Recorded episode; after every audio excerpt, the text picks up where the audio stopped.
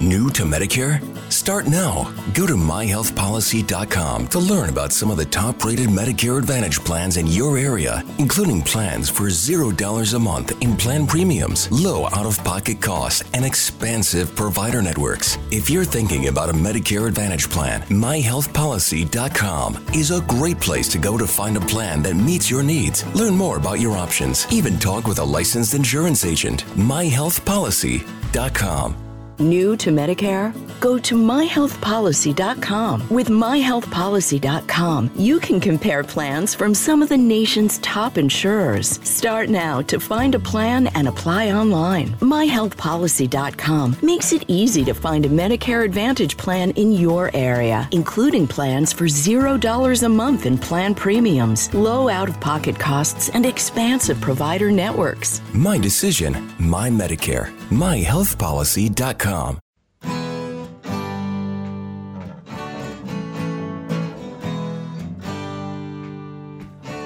Bem-vindo a mais um podcast do Senhor Tanquinho. Eu sou o Guilherme. E eu sou o Rony. E aqui a nossa missão é deixar você no controle do seu corpo.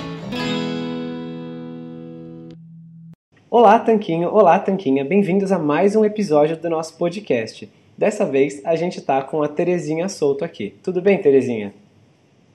Tudo bem, tudo bem, Tanquinho. Bom, se você acompanha o nosso trabalho, se você se interessa por alimentação paleo low carb, com certeza você ouviu o nome Terezinha Souto e já se perguntou, mas ela é irmã do Dr. Souto, parente? Então vamos começar tratando direto disso, Terezinha. É, então, eu sou irmã sim, eu sou irmã mais velha dele, bem mais velha. uh, e eu fiz medicina uh, faz um bocado de tempo, há quase. Não, já deu 30 anos, 32 anos atrás. Uh, só que eu vim para São Paulo e o meu irmão continua em Porto Alegre. E aqui, desde então, eu sou pediatra, né? Eu, antes de fazer medicina, eu cheguei a fazer dois anos de faculdade de nutrição, o que é uma coisa interessante, porque com essa história da low carb e tudo, uh, eu, eu sempre tive interesse, né, em nutrição. Uhum. Na verdade, acabei indo, indo para medicina, mas, mas sempre tive um interesse em nutrição, tanto que quase fui nutricionista. Entendi. Só que é, só que eu resolvi que eu precisava uh, estudar um pouco mais. Eu achei que a medicina me daria, uh, ampliaria meu leque de oportunidades. E, enfim, acabei uh, me tornando pediatra, né? Fiz residência médica em pediatria no Rio Grande do Sul. Acabei me mudando para São Paulo por razões pessoais e acabei uh, trabalhando com nutrição a vida inteira, porque o pediatra é um ser que trabalha muito com nutrição. Ah, imagino. E você deve ser bombardeada todos os dias com dúvidas de mães e pais aflitos sobre o que dá para criança. E deve ter um monte de dúvidas, a gente vai tratar algumas delas aqui no, no episódio. E por que que você se interessou assim da nutrição que era a sua área original, para pediatria, porque muita gente, talvez, associasse que foi virar médico, que gostava de nutrição, faria nutrologia, por exemplo. Então, como que foi essa decisão da pediatria? É, a nutrologia não existia, né? Ah. Quando eu me formei. então, uh, nem passava pela cabeça das pessoas fazer uma especialidade dessas. Depois, já há bastante tempo em São Paulo, em 2006, eu fui fazer uma especialização na Unifesp em nutrologia. Eu não sou uma nutróloga porque eu não tenho título de especialista uhum. em nutrologia. Então, eu não me considero nutróloga. Mas, digamos que com a experiência de pediatra, a gente acaba entendendo um pouquinho, né, de ah, nutrição infantil. Né? E ele tenta estudar o máximo possível. Né? Daí veio o, o, interesse do meu irmão em 2011 pela alimentação e eu confesso para vocês que eu resolvi prestar atenção nele porque é ele, né? Uhum. Porque se não fosse ele, eu falaria assim, pensaria, nossa, mas o que, que um cara que não tem nada a ver com nutrição tá falando sobre nutrição? Só que, como eu conheço meu irmão, ele é um cara muito estudioso, eu fui prestar atenção naquilo que ele estava falando. E a princípio comecei a ler todas as informações do blog, e cada vez que ele vinha para São Paulo a gente conversava muito. Ah, tudo bem, é, é um, uma orientação alimentar para adultos, mas assim, depois de ouvir bastante, de ler, a gente vê que as crianças também podem ser envolvidas nesse processo. Esse, inclusive, era um tópico que a gente queria abordar, né, de como criar o seu filho com comida de verdade, mas ao mesmo tempo é, que é difícil, porque ele sempre vai ter contato com os amiguinhos que vão estar tá tomando refrigerante, comendo bolacha, e também não é muito bom criar uma neura no filho, né, nesse, nesse ponto. E você tem algumas dicas, é, ou que você instrui os pais nesse aspecto? É, vamos começar assim do início. É, ao redor de seis meses de idade, a gente, nós todos pediatras, a gente começa a orientar para iniciar alimentação complementar. E eu brinco assim que o pediatra é um ser uh, que pode ser definido como um ser uh, low carb, no sentido de que a gente é muito preocupado, né, com que as crianças tenham uma alimentação bacana e que a gente está vendo os índices de obesidade aumentarem tremendamente nesses últimos anos então, quando eu me formei, a gente se preocupava muito com desnutrição, né, infantil. Uhum. Depois veio um período que a gente chama de transição alimentar, né, e a gente foi vendo que cada vez mais os nossos pacientinhos uh, estavam ficando com sobrepeso e obesidade. Então, eu acho que para o pediatra é uma coisa que interessa muito, né, alimentação, porque os pais nos perguntam demais. Então, a gente sempre está orientando, vamos dar. É que a gente não, digamos, não utilizava o termo, vamos dar comida de verdade, mas a gente sempre falou, né? Vamos fazer comidinha em casa, vamos usar produtos naturais, vamos tentar evitar os industrializados, sempre fez parte, pelo menos do meu discurso, e eu acredito que da maioria dos pediatras também, né, para a gente tentar dar uma alimentação bem diversificada para as crianças, né, isso começando com seis meses de idade, que é quando eles já estão sentando, já estão aptos a receber o alimento, um alimento diferente do aleitamento materno, né? Sim, essa é a chamada alimentação complementar, não é isso? Isso. Certo. Antigamente a gente chamava de sopinha, né? Atualmente a gente chama de papa, né? Uhum. Chama de papa principal que é a comidinha. Geralmente a gente começa pela hora do almoço, mas pode ser no jantar também. E assim, é um tratamento muito individualizado, porque cada família tem seus horários, tem horário para dormir, horário para comer.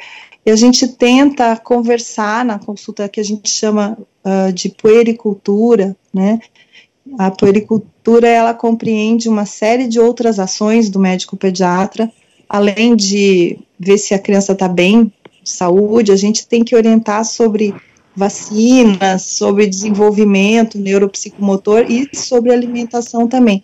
Então, a gente começa a, a falar de alimentação, aliás, muito cedo, né? Mesmo antes, o ideal, num, num, mundo ideal, a gente conversaria com as gestantes, né? Uhum. A gente estaria conversando com as gestantes, às vezes a, eu eu atendo algumas gestantes no consultório, isso é bem raro, né? Para a gente falar de alimentação da gestante, para depois falar de amamentação, né? Que todo pediatra vai sempre uh, dar as orientações sobre alimentação uh, ao seio, né? Exclusiva até o sexto mês, de preferência. Então a gente, pediatra está sempre envolvido com a alimentação. Eu acho que quando eu fui fazer medicina, eu não sabia que eu queria pediatria, né? Uh, e isso é uma coisa que a gente vai resolvendo ao longo dos anos na faculdade, de repente você percebe que tá ali, que não tem jeito. Eu adorava a gestante, daí eu percebi que não era gestante que eu gostava tanto, de, eu gostava quando saía o bebê, opa, então é o bebê que eu queria. Isso aconteceu lá pelo quinto ano da faculdade e não parou nunca mais. É, eu acho fascinante trabalhar com esse binômio mãe-nenê, ou família-nenê, né? Que tem todas, todo o componente familiar, que não é só mãe pai, tem as avós, enfim. E um monte de tem, gente para dar palpite, né? Também. Muita gente para dar palpite. Eu acho que é uma profissão difícil. É, isso talvez explique também uh, o número decrescente de pediatras no país, pelo menos fazendo consultório. Uh, a gente tem que ter bastante paciência, tem que ouvir o que todo mundo tem para dizer e tentar orientar na medida do possível essas famílias.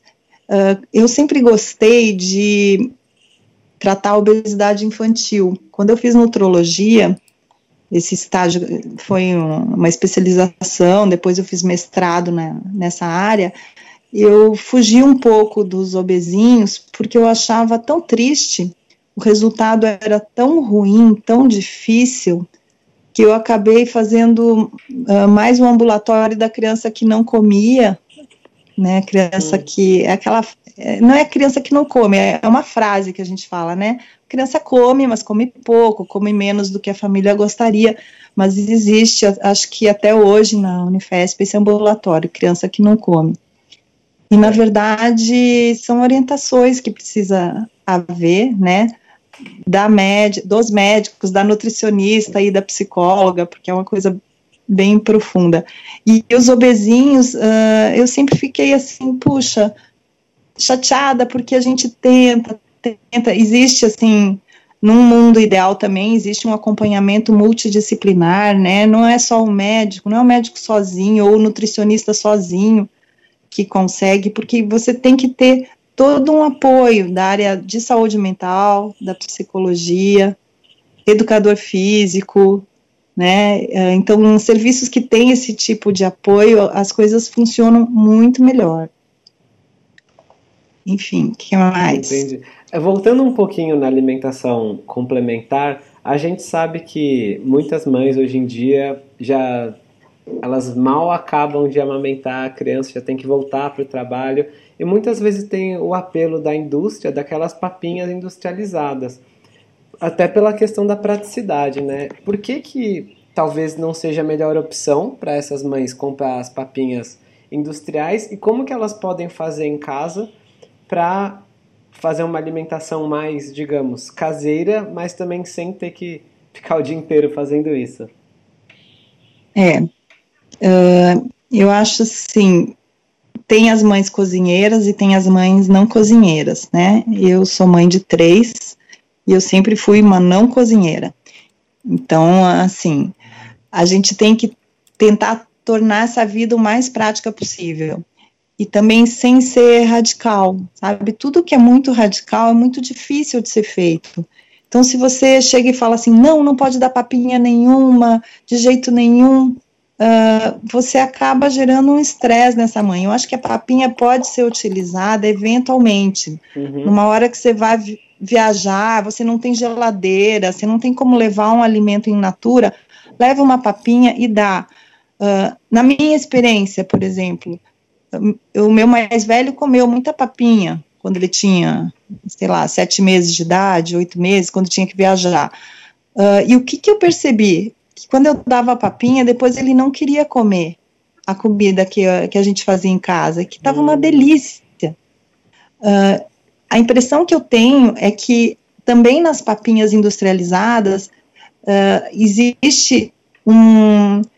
A papa é mais palatável. Assim como Tem no fast food adulto, né? É, é, existem substâncias lá dentro que dão um sabor uh, que a gente nunca vai conseguir mimetizar. E que não tem por que mimetizar, né? Eu acho que a criança tem que acostumar com a alimentação de comida de verdade desde pequena. Eu, inclusive, muito antes dessa história de low carb, eu sempre falei para os pais uma coisa que elas, as mães principalmente, né, ficavam muito apavoradas e falavam assim, dê suco, porque agora a gente manda não dar mais suco para os bebês, tá uhum. certo? Por, por causa da prevenção de obesidade. Sim. Mas a gente antigamente mandava dar suco. Eu falava assim, dê suco sem açúcar. Ah, claro, laranja sem açúcar. Eu falava assim, não, limão, maracujá. Elas, o quê? né? Por quê? Porque eu fui acostumada assim quando criança. Não sei bem por quê, mas uh, eu fui acostumada assim e eu tenho a, a, capacidade de tomar suco sem açúcar desde criança. E por que não os nossos filhos, os nossos netos, é, não vão poder, né? Eu acho que se você acostumar sem açúcar, uh, fica muito mais fácil. Então, assim, o nosso papel uh, como pediatra é, desde o início, uh, e educador em saúde, tentar fazer com que as crianças se acostumem com esses alimentos menos doces, que obviamente as crianças conseguem ter um, um digamos, um amor maior pelo alimento mais doce, porque o leite materno já é docinho, tem a lactose do leite materno. Então, é mais fácil quando a gente inicia a introdução desses alimentos complementares muitas vezes é mais fácil que eles aceitem a fruta do que a papa principal, que seria a antiga papa salgada que a gente falava, sem sal, mas salgada. Uhum. Né? Então, como ajudar essas mães? Eu acho que elas têm que se organizar. Agora, uh, tá tudo muito mais fácil, né? Tem muita receita na internet, muita dica na internet. Uh, você pode, por exemplo, já cozinhar um monte de franguinho e de, deixar tudo desfiadinho já em forminhas congeladas, sabe? Fazer os ingredientes já cozidos, congelar e depois misturar tudo junto. É bem mais prático. Essa é, é essa é uma das formas, né? Eu recentemente comprei até um livro da Rita Lobo, Sim. aquela culinarista, né? Uhum. Chefe, que é sobre comida de verdade, que está muito interessante, uma comida de bebê. Eu tô adorando ler, porque as dicas que ela dá são muito boas, né? A, a gente tem que procurar informação, e na verdade, se as mães conversarem com as avós, eu acho que é uma coisa muito legal com avós, bisavós, que estavam mais acostumadas a cozinhar, né? Sim. E utilizar esses conhecimentos. É, de fato, não tinha muito para onde correr, né? Antigamente, há uns 100 anos atrás, não tinha as papinhas, então as pessoas tinham que. Exatamente. Como é que as pessoas faziam, né? É, e assim, é, os bebês eu acredito que eles ainda estejam um pouco mais protegidos da obesidade infantil. O problema maior são as crianças maiorzinhas, quando começam a ir para a escolinha, embora os bebês também vão para a escola cedo, né? Uhum. Uh, mas no momento que eles entram na escola e estão expostos a um sem número de alimentos super palatáveis, muito industrializados, né? Uh, esses alimentos sim vão contribuir muito para essas taxas de sobrepeso e obesidade que a gente vê atualmente. E é muito difícil. Não, não, não dá para dizer, se eu for falar para vocês, ah, é fácil, não é fácil, não. Imagina Tratar de obesidade não... infantil, não, é muito difícil. Todo mundo dá palpite. Uhum. É, uma coisa que eu ia pontuar é que até em idade escolar começam a entrar outros fatores, como por exemplo, a criança vê todos os amiguinhos dela comendo bolacha recheada no, no intervalo mas ela que é gordinha não pode, tem que comer a fruta e tem toda uma questão. Né, Nossa, social. isso é muito difícil. É muito difícil, porque o ideal seria que todos comessem a fruta e não a, né? Não o gordinho fosse ser o, o diferente, né? Então, quando a gente trata de idade escolar, a criança é muito pequena, ela quer ser igual aos amiguinhos. Eu acho que já melhoramos muito, viu? Acho que já melhoramos muito, até em política de saúde nacional já foi muito pior. Tá? Mas temos muito que melhorar.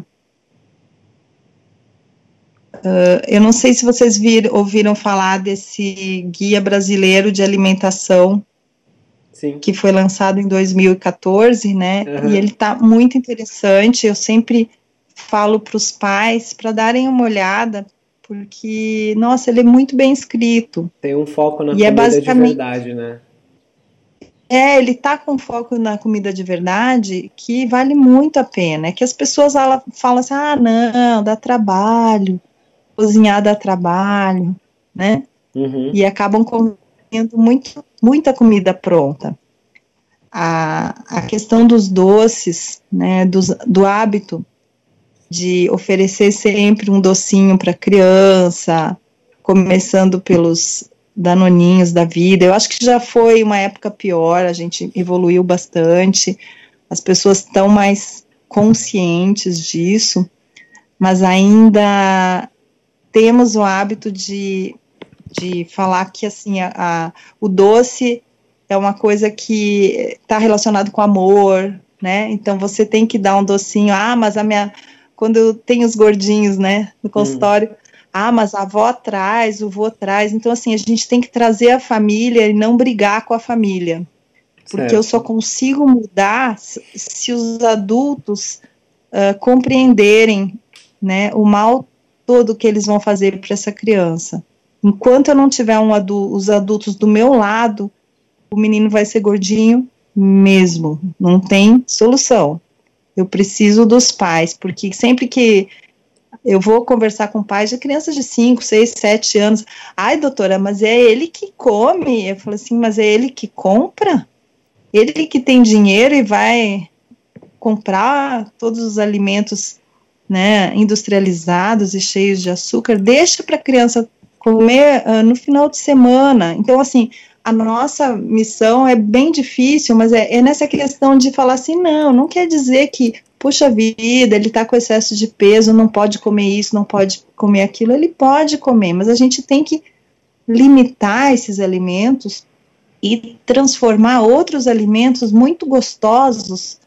A minha ideia é assim, levem uh, lanchinhos saudáveis para a escola, tipo queijinho, tomatinho, a mãe pode fazer bolinhos em casa sem farinha, tem tanta receita na internet, né? E que esse, aquele alimento que a criança está levando é que vai ser o diferente. Talvez uh, ele consiga fazer com que o amiguinho se interesse por aquele alimento que só ele está levando. É, é difícil, mas a gente tenta, né? Sim. E, e a partir do a partir do momento que a criança já está com um quadro de obesidade ou claramente se encaminhando para isso, qual que é a recomendação que você passa para os pais? Chega a ter uma recomendação de restringir os carboidratos ou simplesmente voltar para a comida Sim. de verdade já é uma boa solução? Já é uma boa solução. Né? E voltando para a comida de verdade, a gente acaba restringindo os carboidratos, não tem dúvida. Agora, uh, eu não posso chegar e também tirar tudo e ser radical, porque não vai dar certo. Sim. Né? Mas Exato. numa criança com obesidade, principalmente com uma obesidade importante, eu tenho que diminuir esses carboidratos. Só que eu tenho que conversar com os pais e pedir para eles lerem, lerem muito, se atualizarem uh, e fazer juntos, né, essa modificação de hábito alimentar. Porque não adianta eu querer que eles façam para a criança se eles não estiverem engajados e querendo mudar e sentindo como eles. Geralmente os pais têm excesso de peso, né? Sim, aí não vai dar certo, né? Se pra criança você der salada e os pais estiverem comendo pizza na frente dela. Isso não, não, é... não vai dar certo nunca, né? Mas a, a gente tem alguns exemplos interessantes de famílias que aderiram, e só dá certo quando a família adere. No caso das crianças, quando a família não, assim, de modo geral, a, a família inteira não adere, adere só um componente da família ou dois, uh, eu consigo alguns resultados bacanas depois dos 10, 11 anos de idade, quando a criança mesma consegue se interessar pelo que ela está comendo e tal. Antes disso é bem difícil porque eles não têm consciência, né? Eles são pequenos, eles querem fazer o que todo amiguinho faz. Se o amiguinho magrinho, come um monte de tranqueira e, e não engorda, por que, que ele tem que fazer diferente? Exatamente. É, eu sei, eu era uma criança gordinha e não, não foi só uma vez que tentei e tentaram me emagrecer, né? E tem essa questão toda de que as pessoas ao redor olham, aí um, um parente que não vê cada tempo olha para você, puxa, como tá gordo. É, então, toda uma. É triste isso, é, né? É muito chato, é triste. O gordinho sofre. Eu Ele... nunca fui gordinha, assim, mas com. Eu sempre fui sobrepeso. Então eu lembro, assim, de ir ao médico desde os 12 anos de idade e fazer dieta. Uhum. Sabe? É um negócio chato, né? Porque. E a, as avós naquela época achavam bonito menina gorda, né? Então uhum. falava assim: ai, minha filha, você tá tão bem, tão gorda. Eu falei, não, fala isso para uma adolescente. Ai, que horror. Na, na, minha, na, minha, família, na minha família, né, todo mundo era acima do peso, mas ninguém, na família do parte de pai, ninguém era chamado de gorda, todo mundo era forte. É o que eles falavam. Então, ah, ele tá é? bem, ele tá forte, mas era gordo, né? Mas é porque eles achavam bonito também.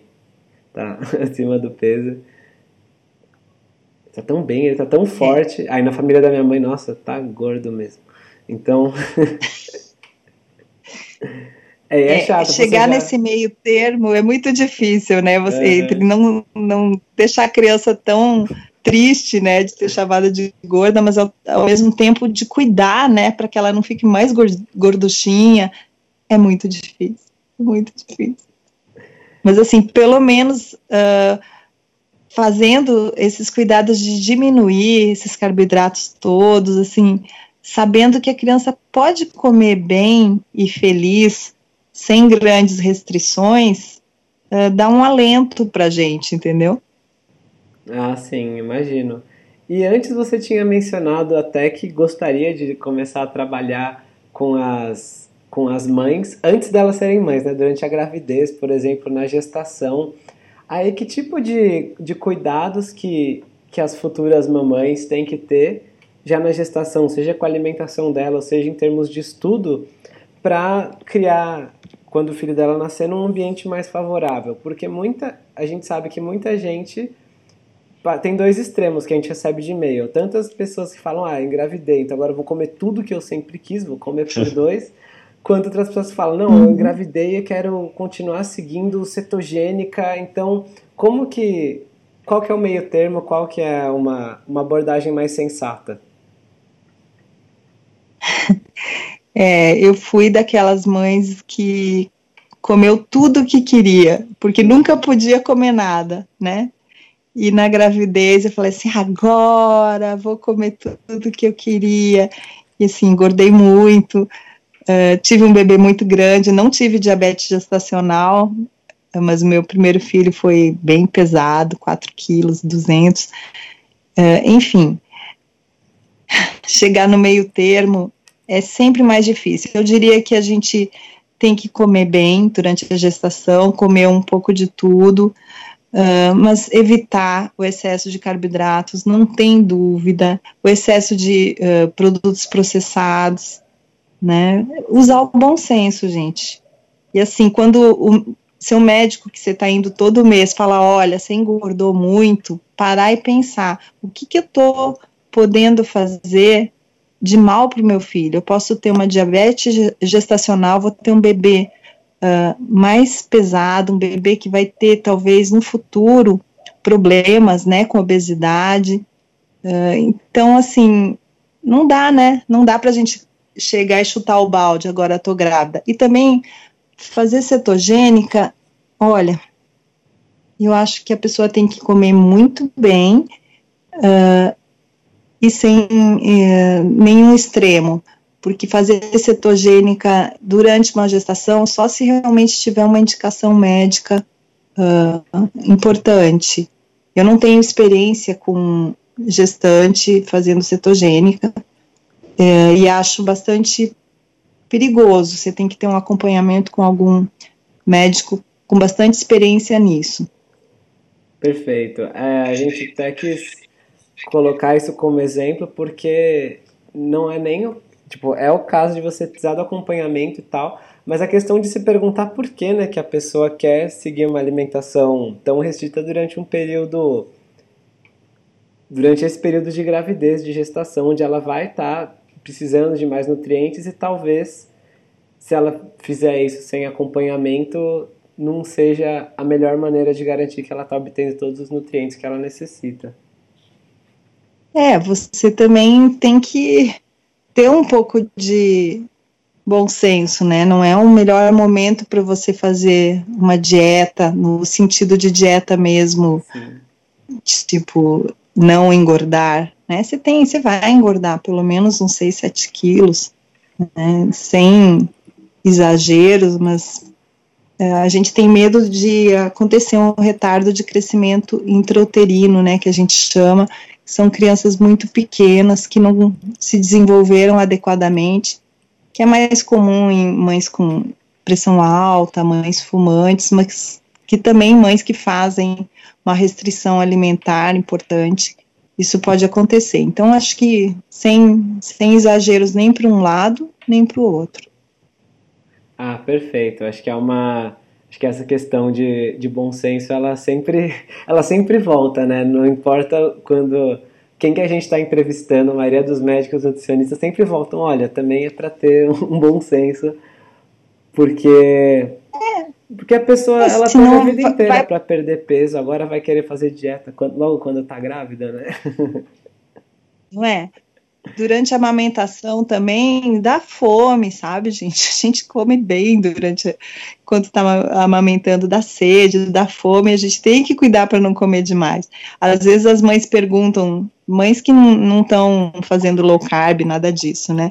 Ah, posso tomar refrigerante enquanto eu estou amamentando? Eu pergunto assim para elas exatamente por quê? Você quer engordar? Não é o refrigerante que vai fazer mal para o bebê, entendeu? Vai fazer mal para a mãe, vai fazer mal indiretamente, porque vai estar tá recebendo né, muito açúcar, enfim. Não tem necessidade, né? É, quando você falou das perguntas, né? Vamos lá, da gestante, daí a gestante começa a amamentar e tem uma série de perguntas. Ah, isso pode, isso não pode, durante a amamentação. O que, que a gente tem que orientar? Coma de tudo um pouco, sem exagero. Na amamentação, hum, as mães têm muita preocupação, né? De fazer uma alimentação que não dê cólicas no seu bebê. Sim. E assim, o que a gente mais tem de problemas de refluxo de bebê são relacionados à alergia à proteína do leite de vaca. Então, muitas mães, a gente acaba orientando, mas isso assim, é cada caso é um caso, tá, gente? Algumas uhum. mães a gente vai pedir para que retirem leite de vaca e derivados da sua alimentação. Outras, a gente não vai ter esse tipo de, de problema, mas assim, outros alimentos que deem alergia enquanto a, a mãe está amamentando, que deem cólica, não tem nada realmente comprovado, tá? Isso aí é, é, bem, é bem comum. É, então, eu só falo para as mães se alimentarem bem e tentarem não ficar engordando durante a gestação. Não precisa comer por dois também, a gestação, perdão, a amamentação. Né? Não precisa ficar comendo demais porque está amamentando. Certo. É, aí... tu, voltamos ao bom senso. Sim. E nesse tópico da amamentação, eu acredito que hoje em dia já tem uma consciência pública assim das pessoas maior sobre a necessidade de se amamentar. Mas eu sei que, pelo menos enquanto a minha mãe era mãe, e eu era criança, no caso, ainda minha mãe, mas enquanto eu era um bebê, ela sei que ainda tinha muita gente que acreditava que substituir o leite por alguma fórmula, alguma outra coisa, ou complementar a alimentação muito cedo do bebê. Que tipo de risco pode vir desses, desses comportamentos? É, um bebê desmamado, ele tem mais chance de ter doenças, né? Uh, porque ele não está recebendo os anticorpos que a mãe está transmitindo para ele, né? Uhum. Uh, também, quando você vai manusear uma mamadeira, você tem mais chance de contaminar esse, essa fórmula, Uhum. E o peito tá ali, né? É tudo super estéreo, tranquilo, limpo. Talvez não estéreo, porque também tem, tem micro-organismos benéficos no leite materno. Já andaram descobrindo isso. Sim, é, tem, tem, muita é. gente, inclusive, né, hoje em dia, que associa o que associa a formação de uma, de uma flora intestinal positiva com a amamentação, né? Porque Exatamente. Aqui... Então você. Exatamente. Então você privar a criança disso tem mais esse risco ainda. É, eu acho que a gente já melhorou bastante nesse quesito, né, de que a, as pessoas não parecem mais ter essa dúvida, né, de que a amamentação exclusiva é, é muito benéfica, é muito superior à fórmula.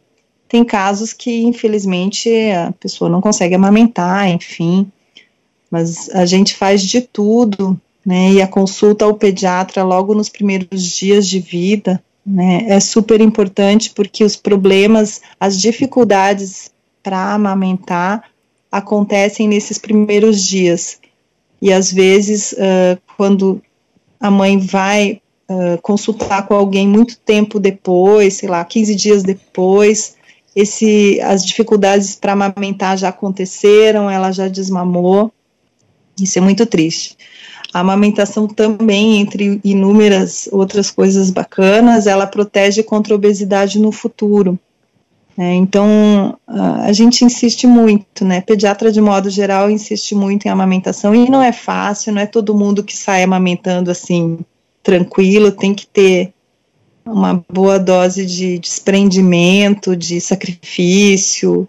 É um momento difícil, né? E todo o apoio que a mãe puder ter, de amigas, de mãe, da própria mãe dela, do marido, etc., é fundamental.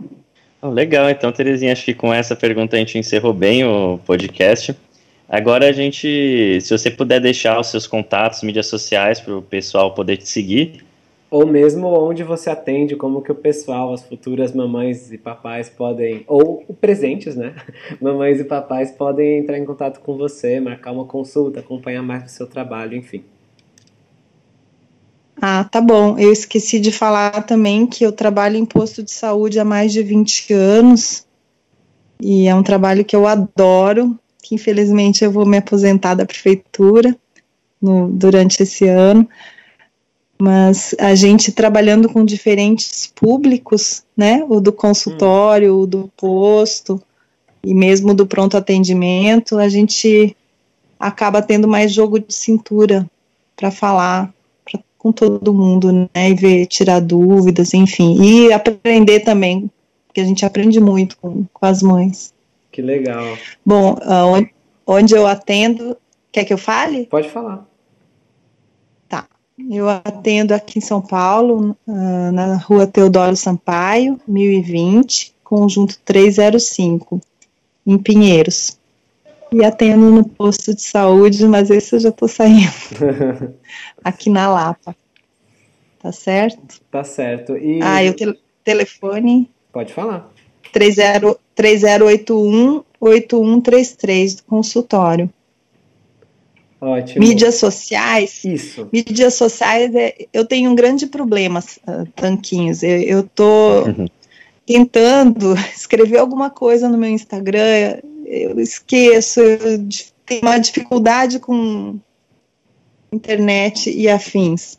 Mas enfim, eu tenho um Instagram que está no meu nome, é Terezinha Solto, por enquanto é esse. E tenho Facebook também que deve ser o mesmo nome, Terezinha Stumpf Solto ou Terezinha Solto. Já nem sei, porque faz um tempão que eu não uso Facebook.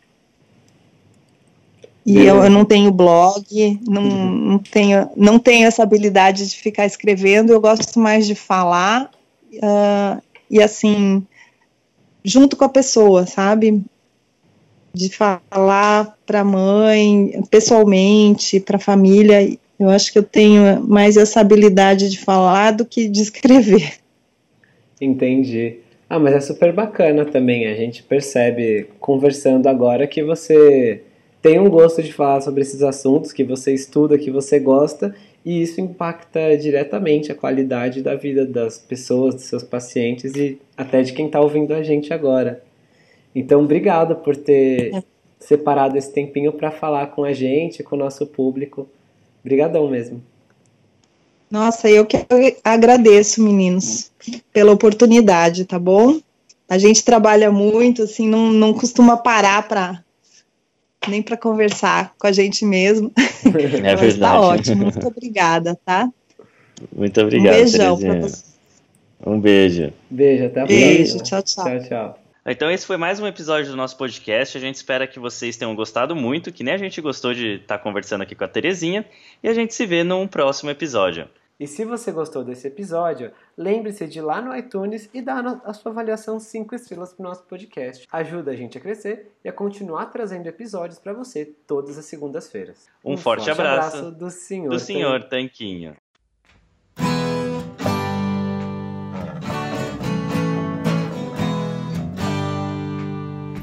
Você acabou de ouvir mais um episódio do podcast do Senhor Tanquinho. Não deixe de se inscrever para não perder nenhum episódio com os maiores especialistas para a sua saúde. Total Wine and More announces points with a purpose. Now through September 13th, collect five times points on wines and spirits. Points earned equals a matching donation to local charities. Up to $2 million in total. Shop with us today or visit TotalWine.com. Terms and conditions apply. New to Medicare? Start now. Go to myhealthpolicy.com to learn about some of the top rated Medicare Advantage plans in your area, including plans for $0 a month in plan premiums, low out of pocket costs, and expansive provider networks. If you're thinking about a Medicare Advantage plan, myhealthpolicy.com is a great place to go to find a plan that meets your needs. Learn more about your options, even talk with a licensed insurance agent. myhealthpolicy.com.